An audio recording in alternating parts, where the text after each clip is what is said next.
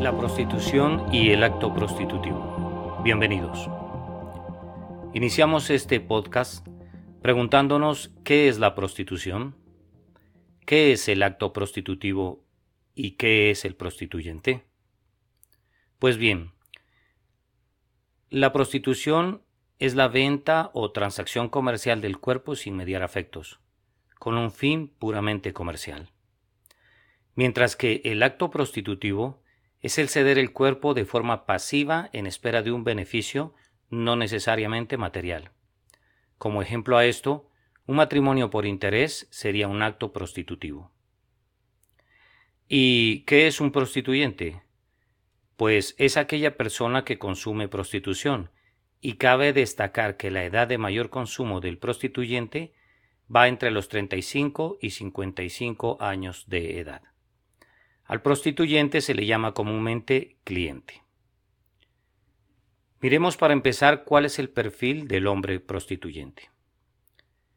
En primer lugar, el prostituyente puede tener un perfil tímido, y su incapacidad para establecer relaciones de conquista y seducción lo lleva a consumir prostitución, con lo cual disuelve y libera su incapacidad de conquista. En segundo lugar, el prostituyente puede padecer misoginia, o sea, odio a la mujer por traumas adquiridos por represión en su niñez. Y su represión y odio contra la mujer lo llevan a consumir prostitución. En tercer lugar, el prostituyente puede ser alguien que padezca un trastorno disociativo de los afectos. Esto quiere decir que aman a la mujer que no desean y desean a la mujer que no aman. A su mujer la respetan profundamente, pero no hay deseo. Ya la prostituta la desean, pero no la aman. El prostituyente puede ser un hombre maduro e irresponsable que no quiere comprometerse con una novia y mucho menos con una esposa, y se justifica con la frase es que esto me sale más caro. Pero esto daña la capacidad sentimental y de afectos del hombre, siendo fatal esto para su futuro en cuanto a su trato con el resto de personas. Y en último lugar, miramos que el prostituyente puede ser un sátiro, o sea, la persona que no controla sus impulsos y prefiere el sexo sin intermediaciones de conquista y cortejo porque considera a esto como una pérdida de tiempo. Ahora analicemos cuál es el perfil de la mujer prostituta. Hay tres tipos de mujeres prostitutas. Las profesionales, las semiprofesionales y las ocasionales. Las prostitutas profesionales hacen de su sistema de vida el exhibicionismo junto con la seducción y la selección de clientes y sería bueno destacar que la psicología de la prostituta no nace con ella, se hace a través de su vida. Y este tipo de prácticas para la prostituta profesional la ha llevado a no saber ya quién es ella y a no tener compañerismo con las otras prostitutas. Este tipo de prostitutas profesionales son muy suspicaces y paranoides, puesto que han decidido desconfiar por naturaleza.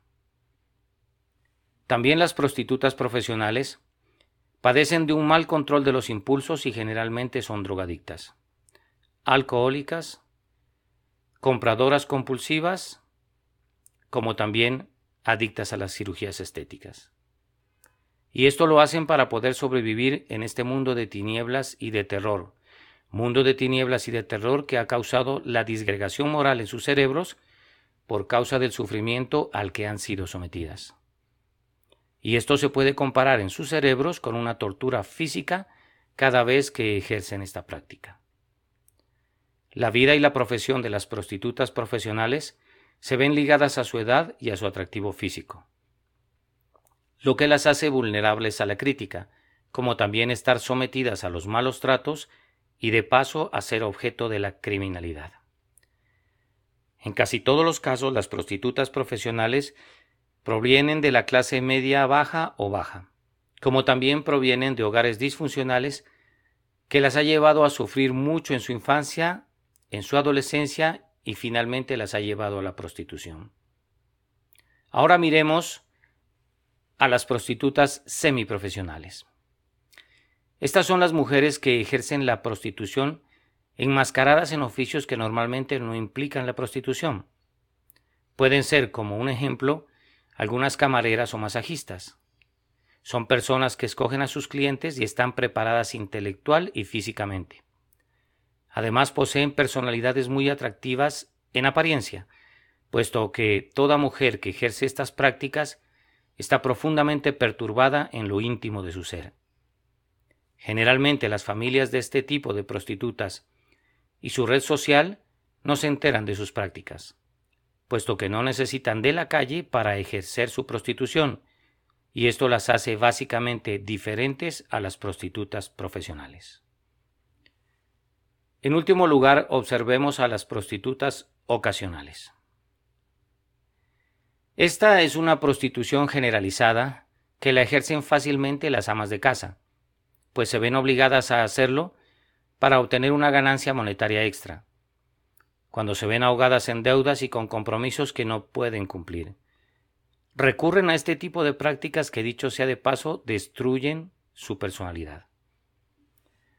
Otra de las razones por la que las mujeres pueden llegarse a convertir en prostitutas ocasionales es una fuerza oscura o fantasía oscura y fuerte de ejercer la prostitución que va ligada generalmente a la mujer. De hecho, en la intimidad de la alcoba se puede presentar la prostitución como algo normal, es decir, que el hecho de darse y humillarse al varón, que en esencia es eso, puede ser una dinámica muy oculta y real de la prostitución que la mujer hace con cierta conciencia de eso. Vale anotar que el acto prostitutivo se inicia en la mente, por eso una mujer virgen puede ser una prostituta mental. También un hecho importante acerca de la prostitución es que la palabra de cuatro letras con que se refieren las personas a una prostituta es la palabra con la que más se refieren unas mujeres a otras, pues es un insulto cualificado y proviene de la represión de unas mujeres para con otras, sintiéndose la mujer muy fácilmente aludida con este tipo de, de insulto. Otro hecho a destacar de la prostitución y que es muy importante es el hecho de que hay madres que incitan a los actos prostitutivos a sus hijas de manera indirecta. Como un ejemplo, podemos citar las situaciones en que las madres les recriminan a las hijas por tener pretendientes de baja condición económica, recomendándoles a la vez a sus hijas que se casen con hombres de buena condición económica, sin considerar si las quieren, las aman o las respetan. En la prostitución del día de hoy, aparte de las mujeres que la ejercen, se necesitan los protectores, los cuales son hombres que se erigen como amantes poderosos de la mujer y la gobiernan aprovechando que la prostituta ha perdido el concepto de su personalidad, llevándola así a sentirse protegida y apegada a esta figura del protector, convirtiéndolo a este hombre en su amo bajo la relación de amor-odio. Hay otro personaje que hace parte de la vida de la prostituta y recibe el nombre de alcahueta. Esta generalmente es una mujer que conoce las artes de la seducción y sale a buscar a la futura prostituta y normalmente la encuentra en los entornos de jóvenes descarriadas, jóvenes delincuentes, jóvenes drogodependientes y especialmente caen en esta red jóvenes que son engañadas con el escaparate de una escuela de modelaje o de la actuación en el cine. Los traficantes son personas que también influyen en la vida de una prostituta siendo estos una figura de la prostitución moderna, y a estos les corresponde distribuir a las prostitutas en los lugares a los que van a ir a ejercer su trabajo, nacional o internacionalmente. Y a la vez las están reubicando a las prostitutas para evitar su captura por parte de la ley.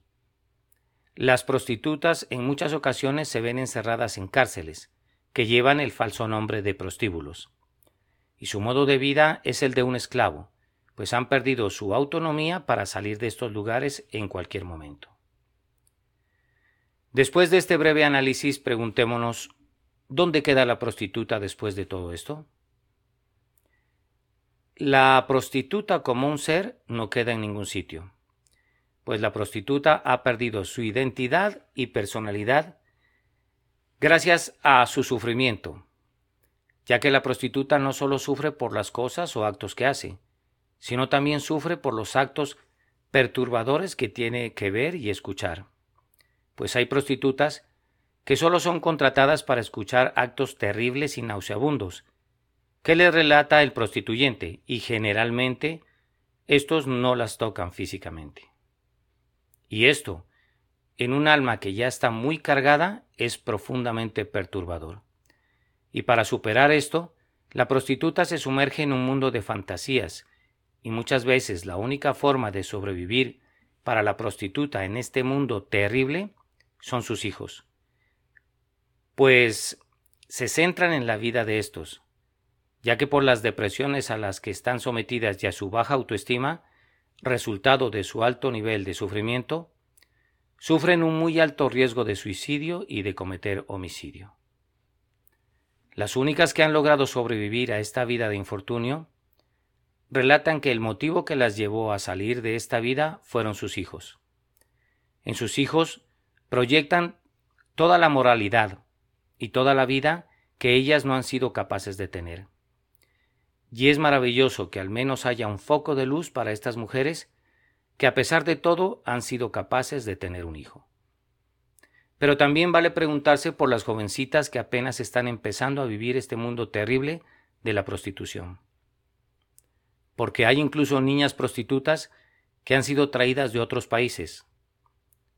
Aclarando que a más temprana edad más difícil salir de la prostitución, y más perturbador esta experiencia para la mente y la vida de una prostituta.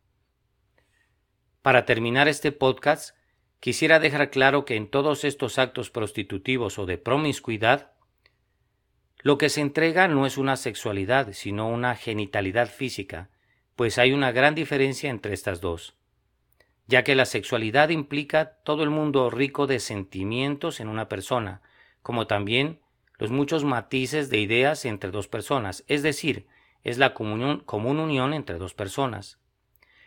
En cambio, la genitalidad física es igual a perder la autonomía de una parte de mi cuerpo, y al tiempo alejar esta parte de mi cuerpo de la parte mental de mi ser, convirtiéndose así este tipo de prácticas prostitutivas o promiscuas en actos profundamente perturbadores, tanto para los prostituyentes como para las prostitutas. Esperando que este audio sea de mucho provecho para sus vidas, me despido de ustedes. Mil gracias y hasta pronto.